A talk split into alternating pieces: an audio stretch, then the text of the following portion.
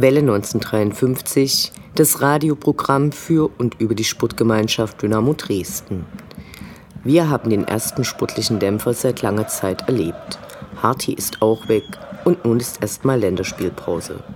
Viel Neues erwartet uns in den kommenden zwei Wochen, zumindest in sportlicher Sicht also nicht. In den unteren Ligen wird weitergespielt. Wenn Dynamo Pause hat, Nutzt ruhig die Gelegenheit, mal wieder bei den örtlichen Fußballvereinen vorbeizuschauen. Sie freuen sich über Zuspruch und haben den oft auch nötig. Unsere Schwarz-Gelben treten morgen 14 Uhr im Willi-Tröger-Stadion in Pirna gegen den FK Ustina Tlabem an. Eintrittskarten gibt es nur vor Ort. 7 Euro für Vollzahler sind auch ein mittlerweile hierzulande ungewohnt akzeptabler Preis. Das Transferfenster ist nun erstmal wieder geschlossen, zumindest für Spieler, die bei einem Verein unter Vertrag stehen.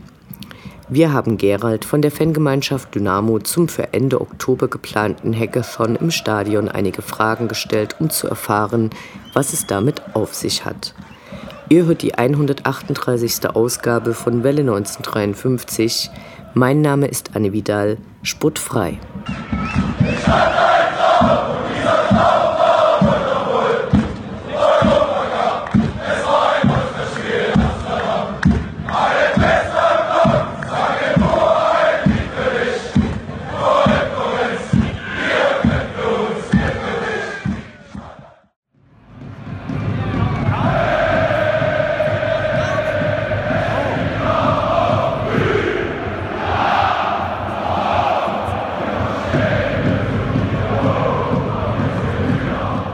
Der Blick zurück.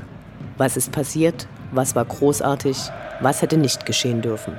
Infos zu den absolvierten Liga- und Pokalspielen.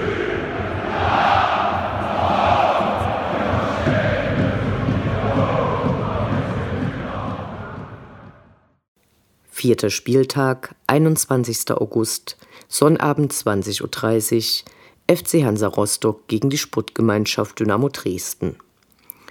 Aufregung und Vorfreude waren groß. Die erste Auswärtsfahrt überhaupt nach Beginn der Corona-Pandemie stand an. Zwar hatte es vor einigen Wochen schon den Besuch eines Testspiels bei Union Berlin gegeben, aber diesmal war es so richtig Auswärtsfahrt. E-Mails von der Kartenstelle, nach dem Sieg gegen Hannover dezent siegestrunken der Gang zur Kasse, um für sagenhafte 18 Euro das reservierte Stehplatzticket abzuholen. Die Vorfreude wuchs quasi minütlich. Dann kamen die ersten Berichte über das geplante Polizeiaufgebot und die Erinnerungen kehrten zurück. Zerstochene Autoreifen auf einem angeblich von der Polizei bewachten Gästeparkplatz. Shuttlebusse, die so dicht gefüllt waren, dass jemand umkippte und auf der Straße reanimiert werden musste. Stundenlanges Eingesperrtsein bei minus 10 Grad Celsius auf dem Stadiongelände, bevor man in einen der Busse zum Parkplatz gelangte. Vielleicht waren Auswärtsfahrten doch stressiger als in der Vorfreude zunächst angenommen. Dann kam der Tag der Tage. Stadion Umhängetasche gepackt, zwei Dosen Wegbier, ein, wir sind hier ja noch in der Pandemie Schnelltest, dann in den Neuner. Langjährige Fußballfreunde, über Reisen quatschen, die Familie, über Dynamo, über die letzten Missgeschicke, wie sehr hatte man das vermisst. Mit viel zeitlichem Vorlauf gestartet, schmolz diese dahin. Seit der Pandemie machen ja alle im Lande Urlaub, anstatt nach Mallorca zu fliegen. Ergebnis. Stundenlanger Stau, besonders schlimm in Dresden und in Berlin, danach ging es eigentlich. Die reine Fahrzeit glich dann nostalgisch der, die unsere Eltern früher im Wartburg an die Ostsee brauchten. Das durchgeplante Sicherheitskonzept der mecklenburgischen Polizei sah vor, dass eine Anreise zum Gästeblock nur über das Besteigen eines Shuttles am Bahnhof überhaupt möglich wäre. Eine Einzelanreise oder Spaziergang zum Stadiontor war damit ausgeschlossen. Da noch etwas Zeit war, wurde kurz mit der S-Bahn nach Warnemünde gedüst, Fischsemmel und eine weitere Dose Bier geordert und kurz die Füße ins Wasser gestreckt. Zurück am Bahnhof begann die Warterei. Eigentlich hätten die Busse schon längst starten sollen. Eine geschlossene Bahnschranke bereitete wohl Probleme. Trotz Ankündigung hatte man die Rampen für die Rollifahrer nicht parat. Ergebnis: Übervolle Busse, am Einlass dann nochmal ordentlich Gedränge, dann aber nach Kontrolle der Impfnachweise mit Abgleich des Persus endlich Zutritt. Polizei war wenig zu sehen. Jemand merkte das Fehlen des ortsansässigen obligatorischen Polizeihubschraubers an. Im Gästeblock dann doch recht gemütlich einen Platz gesucht und gefunden an einem Wellenbrecher mit anderen Freunden rumgelümmelt und erfahren, warum im Block dann doch noch ganz schön viel Platz und die Helfer in Blau so spärlich zu sehen gewesen waren. Einige sogenannte Tritt- und Auseinandersetzungen hatten wohl die Kräfte gebunden und die anwesenden Gästefans dezimiert. Der organisierte Support fiel damit weg, Zaunfahnen gab es keine. Besonders bitter, wenn man zu den Hansas schaute – von der ersten bis zur letzten Reihe unterm Dach geschlossen, durchdrehende Kapus, volle Lautstärke, Respekt. Auf dem Platz das Gegenteil. Bereits in der ersten Minute trudelte der Ball unendlich langsam über die Torlinie, im Block kollektives Durchdrehen. Irgendwie hatten sich alle das schwerer, falls überhaupt möglich, vorgestellt. Kurz vor der Pause der Ausgleich der Gastgeber, naja, hatte sich vielleicht doch angedeutet. Aber dann, in der 62. Minute, traf Panagiotis Flarodimos, der für den ersten Torschützen Heinz Mürschel eingewechselt worden war, zur erneuten Führung und alle begannen zu singen, als ob es keinen Morgen gäbe. Zwar fehlte die Trommel, aber die Lieder hatten eh alle drauf und die Party begann nun auch für uns. In der 70. traf dann Julius Kade nach überragender Vorarbeit von Chris Löwe und Philipp Hossiner, den Rest hielt Kevin Proll einfach fest – Unentwegt kämpften und rannten sie an. Hansa kam nicht nochmal, das Ergebnis wie immer dort 3 zu 1, stark. Der Block sang, drehte durch und feierte die Mannschaft. Die kam vor den Block und feierte mit. Dahinter, und das hatten wir noch nie gesehen, kam das Trainerteam, stellte eine zweite Reihe und zelebrierte mit. Wunderbar, wunderschön. Die Rückreise zum Parkplatz war dann relativ problemlos, auch wenn die Lady am Stadionlautsprecher nochmal die problematische Schranke ansagte. Vielleicht wurde noch die eine oder andere Vase am Parkplatz geleert, vielleicht dauerte auch die Rückreise ganz schön lange. Schön war's, ja.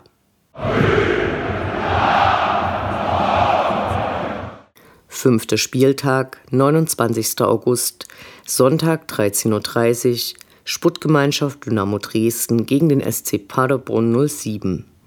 Es gibt Tage, da fragt man sich, was Dynamo alles Schlimmes verbrochen hat, dass sich die Fußballmächte so dagegen verschwören.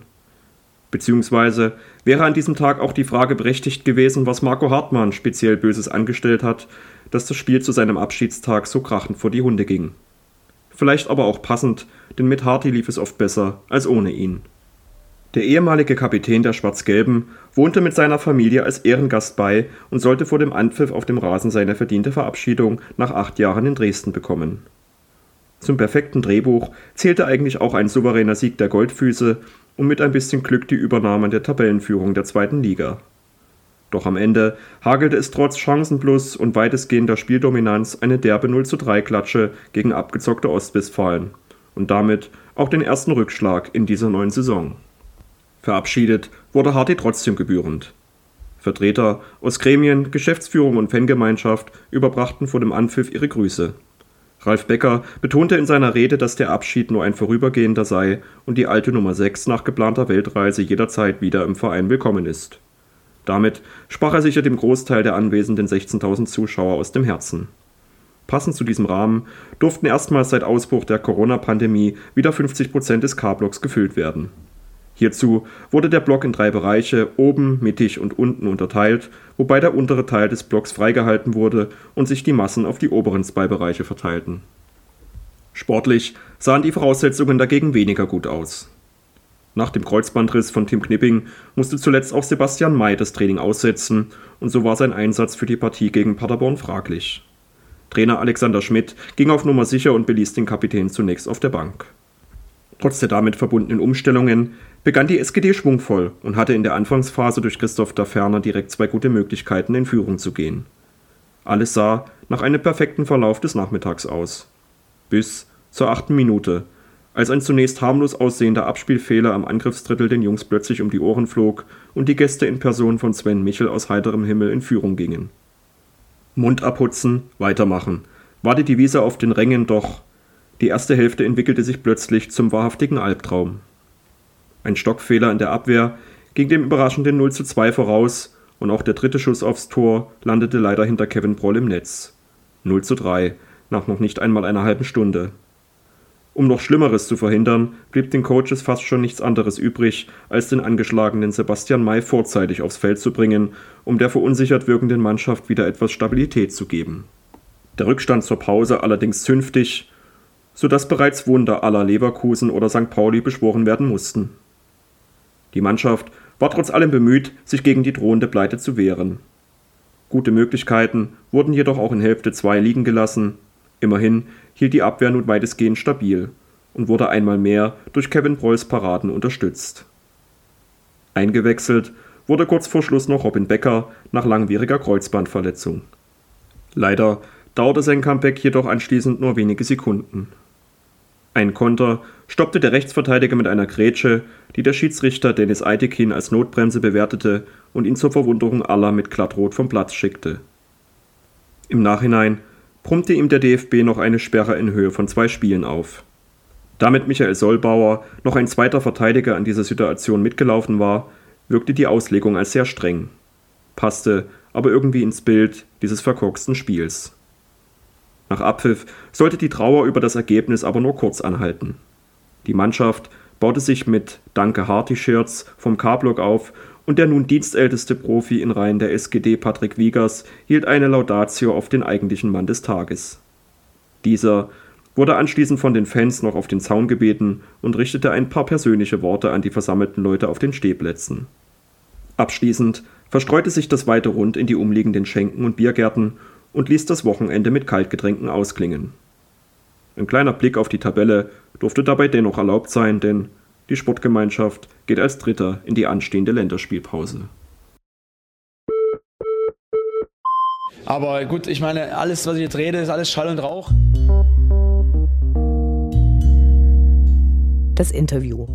Gespräche mit Spielern, Funktionären, Initiativen, Freund und Feind.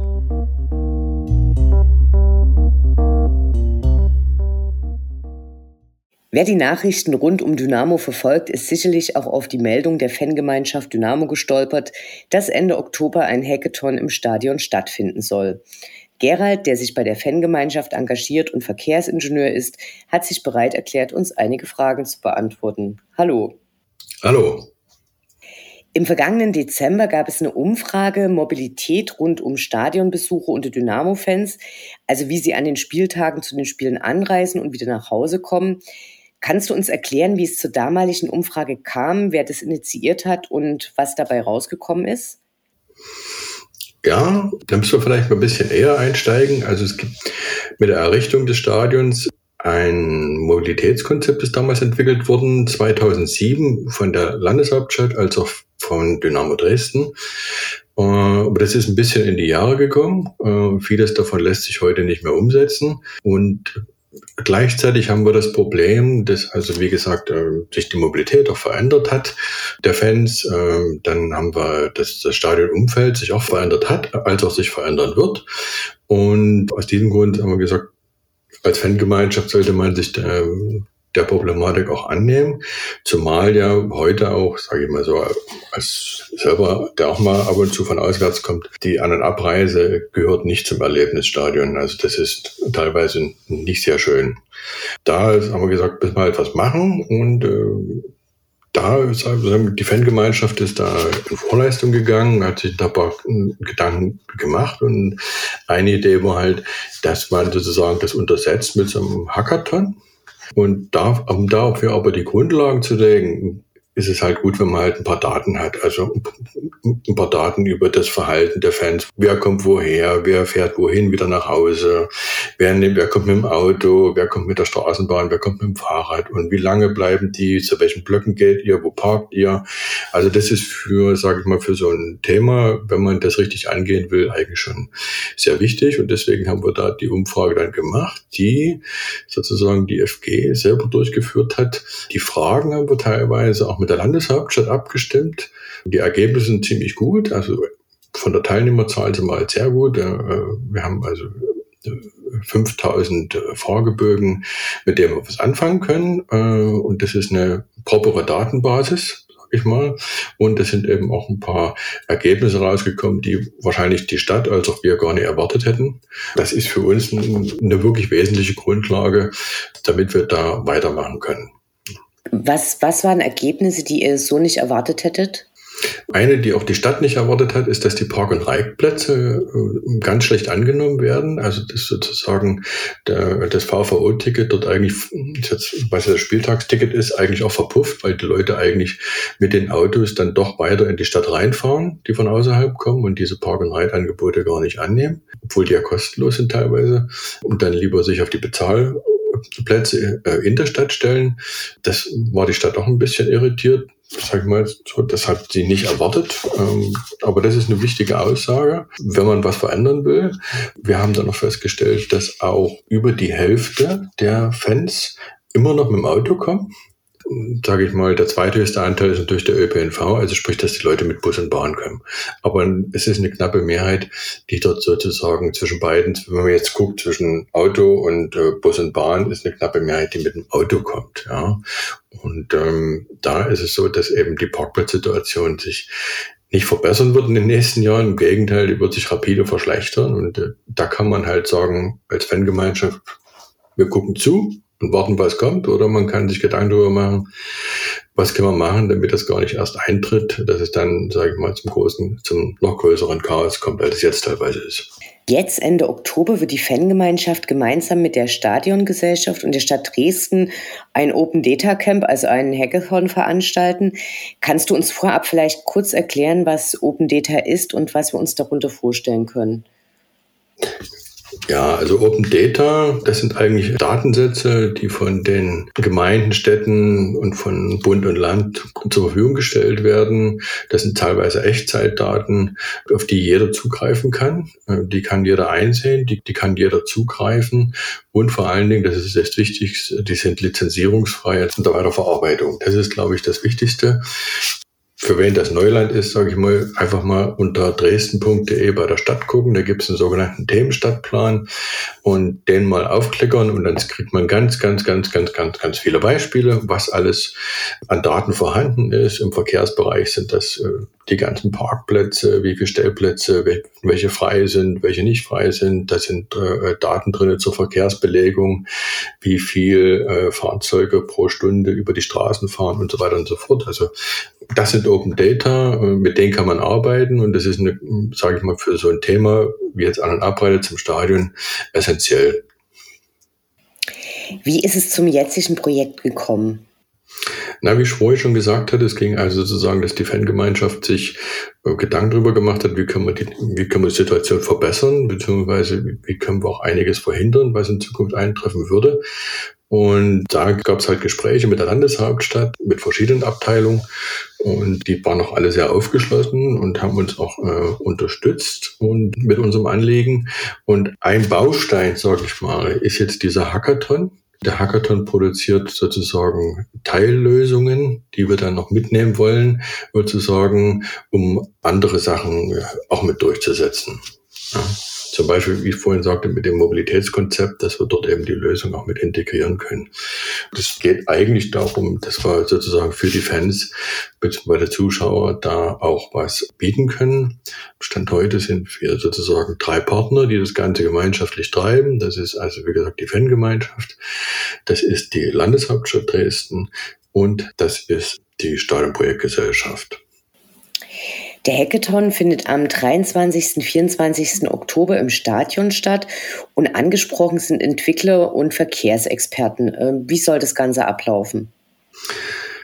Ja, so ein Hackathon ist eigentlich so ein, ja, wie soll man sagen, ein nerdiges Treffen von Hackern, also von Entwicklern und Softwareprogrammierern, die vorwiegend junges Publikum, sagen wir, da sind viele Studenten dabei, auch viele junge Entwickler, die die Herausforderungen suchen. Aber da sind aber auch Hacker dabei, klassische Hacker sind auch dabei. Das ist ein sehr kleiner Kreis, den man da anspricht, den man aber braucht für die Lösung. Und in der Regel ist es so, dass also Hackathon ist, wie gesagt, über eine Laufzeit über 48 Stunden bis teilweise auch bis 72 Stunden. Und in dieser Zeit wird also rund um die Uhr mehr oder weniger entwickelt. Ähm, am Anfang werden die sogenannten Challenges vorgestellt. Das sind sozusagen spezifizierte Fragestellungen, um die es geht. Und in diesem Kontext wird dann diskutiert, wie Lösungen aussehen könnten. Da gibt es auch Coaches, die ein bisschen mit unterstützen. Und dann werden, nachdem die Leute sich alle ein bisschen kennengelernt haben, werden Teams gebildet äh, mit unterschiedlichen Schwerpunkten. Diese Hacker-Teams gehen dann sozusagen an die Arbeit und entwickeln dann erstmal, sage ich jetzt mal, für den Laien erstmal ein Modell und an dem Modell wird dann sozusagen programmiert. Also in unserem Fall jetzt am Sonntagnachmittag ist, ist dann Programmierschluss, dann präsentiert jeder seine Lösung. Da hat auch ein Zeitfenster von einer Viertelstunde, in dem jedes Team seine Lösung präsentieren kann. Da gibt es eine Jury, ähm, die das auch bewertet und die Besten werden noch einen Preis gewinnen und dann müssen wir gucken, was wir damit machen. Du hast es ja schon so ein bisschen erklärt. Gemeinsam sollen eben da digitale Lösungen entwickelt werden, um bessere Angebote zu entwickeln, das Stadion zu erreichen. Kannst du da vielleicht ein paar Beispiele nennen, wie das aussehen könnte, was man sich darunter vorstellen kann? Naja, es gibt ja heute schon, es gibt ja heute eine Vielzahl von Apps, auch in der Stadt Dresden äh, oder in der Region, wie man sich durch den Verkehr, durch den Alltag schlägt. Das ist aber insofern immer ein Problem, als dass man das nicht bündelt. Also sprich, man, also ich habe eine Parkplatz-App, ja, dann muss ich aber immer auf die Parkplatz-App gehen. Oder, oder wenn ich das suche, also ist, die Verkehrsträger zusammenzubringen, ist eigentlich die große Kunst. Gerade wenn man eine feste Location hat, wie das Stadion, sozusagen, dass man bloß draufdrückt, man will dahin. Man, es gibt zwar das klassische Google, äh, wo man auch sagt, man geht dahin, aber Google bildet halt eben nicht sehr viel ab, was man machen könnte. Und da ist es die Idee, das eben zusammenzuführen und eben unter Nutzung dieser Open Data, die alle zur Verfügung stehen, wo wir auch sehr dankbar sind, dass eben auch die IT-Betriebe der Stadt und des Freistaats uns da unterstützen und uns die Angebote auch zugänglich machen dass wir solche Codes entwickeln, dass wir Prototypen entwickeln und im allerschönsten Fall sage ich mal, eine kleine App. Das ist das Ziel, wo wir dann aber weitermachen können, wo wir dann sagen können, das ist eine frei verfügbare Lösung, weil es aufgrund mit Open Data auch entwickelt wird äh, und Leute, die sich dafür interessieren, die dann Lust haben, sich selber da so eine App auch für die FG zu, bauen oder für den Verein zu bauen, die können dann das weitermachen.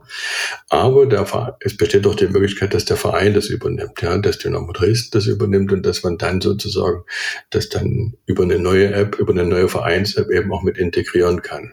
Also es gibt da verschiedene Möglichkeiten, was wir da rauskriegen können. Sicherlich ist es auch für das Stadion, also für die Stadt interessant, dass man diese Lösung allgemein allgemeinverbindlich macht, sozusagen generell für Großveranstaltungen. Also wenn im Stadion Rammstein spielt oder ähm, an der an der Elbwiese jetzt ein großes Konzert ist sozusagen, dass diese Lösungen dann übernommen werden können. Ja, das ist ein ganz wichtiger Punkt, den wir auch mit der Stadt auch gemeinsam auch vereinbart haben, dass wir darauf Wert drauf legen, dass diese Lösung nicht bloß für uns ist, sondern dass es auch unser Beitrag ist, beziehungsweise umgekehrt, dass wir uns da ergänzen, dass wir da eine gemeinsame Lösung suchen. Wann kann man denn mit einer Umsetzung von diesen Lösungsvorschlägen rechnen? Was für einen Zeitrahmen habt ihr euch denn da gesetzt? Ja, der Zeitraum ist ein bisschen weiter. Solche Softwareprojekte ein bisschen zeitaufwendiger. Und ich denke mal, wenn wir jetzt den Hackathon jetzt im Oktober durchführen, dann werden wir, ich sag mal, frühestens nächstes Jahr, August, September auch eine, eine richtig schicke Lösung haben. Ja, da gehören noch Testphasen dazu und dergleichen mehr. Das ist also nicht ganz so einfach, wie es immer aussieht. Gehört schon eine Menge dazu. Was hat, ich sag mal, es ist jetzt keine Spiele-App. Ja, das ist eine App, die mit Echtzeit arbeiten soll äh, oder Lösungen, die mit Echtzeit arbeiten soll. Die müssen auch eine gewisse Widerstandsfähigkeit haben, die müssen barrierefrei sein. Ähm, das ist nicht alles nicht so einfach. Wie soll das Ganze finanziert werden?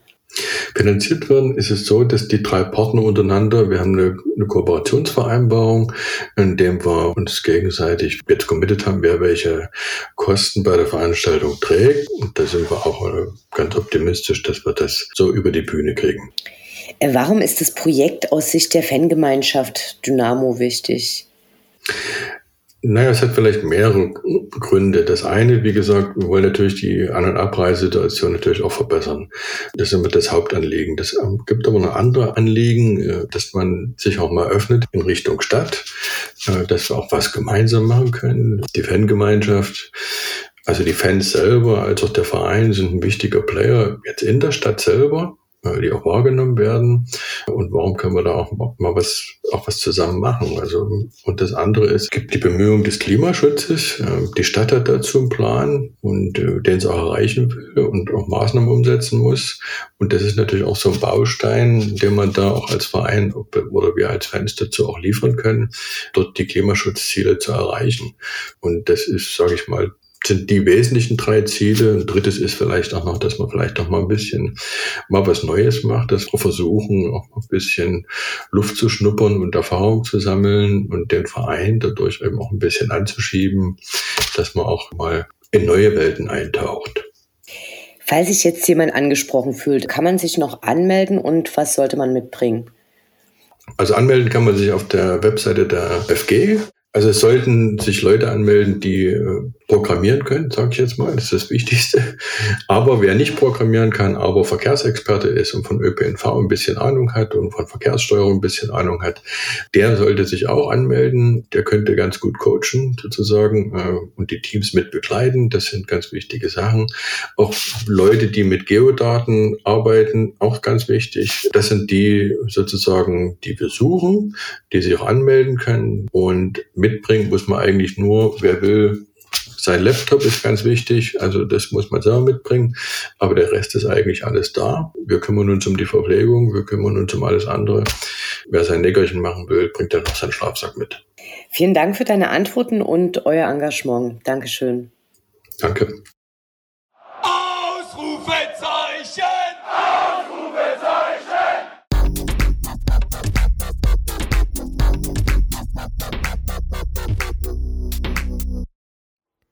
Der Blick nach vorn. Die nächsten Spiele, die nächsten Termine. Hoffnung und Zuversicht. Niederlage oder Ufter.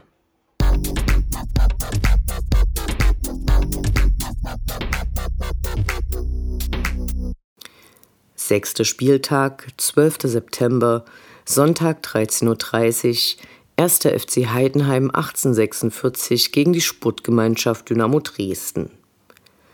Als nächstes geht es nach Heidenheim, zum Club, wo der Trainer schon seit Ewigkeiten der gleiche ist. Seit 2007, fast auf den Tag genau 14 Jahre, ist Frank Schmidt dort nun schon Trainer. Er kam in der Oberliga als Interimslösung und ist seitdem geblieben. Diese Konstanz ist mittlerweile selten im deutschen Profifußball. Das macht uns jetzt nicht zu Heidenheim-Fans, dennoch ist es schön zu sehen, dass so etwas in diesem schnelllebigen Geschäft noch möglich ist. Ein anderer Dauerbrenner des Vereins musste im Sommer seine Sachen packen. Marc Schnatterer war seit 13 Jahren Spieler bei Heidenheim und hat auch der Dresdner Mannschaft in den vergangenen Jahren oft Kopfzerbrechen bereitet. Jetzt ist er in Mannheim und damit zum Glück nicht mehr Dynamos Problem. Patrick Schmidt, der in unserer letzten Abstiegssaison nach der Winterpause den Kader verstärkte und für die Schwarz-Gelben immerhin sechs Tore schoss, war als Leier aus Heidenheim gekommen, wohin er nach der vorletzten Saison zurückkehrte. Zum Ende des Transferfensters am Dienstag wechselte er zu den Schanzern und offenbarte so sein Herz für Dynamo, denen er nun mit seinem Wechsel gleich zwei Aufeinandertreffen ersparte. Die Saison begann für Heidenheim durchwachsen. Mit sechs Punkten stehen sie derzeit im unteren Mittelfeld. Bemerkenswert ist lediglich, dass ausgerechnet Hannover gegen sie einen Sieg erzielen konnte. Als Auswärtsfahrt ist die Reise in Deutschlands höchstgelegenes Profifußballstadion wenig attraktiv. Frühes Aufstehen, ewiges Rumgegurke und dann eher wenig Folklore. Gewinnen konnte Dynamo dort erst einmal im Oktober 2017 Damals hießen die Torschützen Niklas Kreuze und Peniel Mnapa. Das Spiel gegen Heidenheim ist zudem eines von zwei Auswärtsspielen in Folge. Wir drücken die Daumen und hoffen auf drei Punkte, damit die Heimspielpleite gegen Paderborn schnell vergessen werden kann. Dynamo Allee.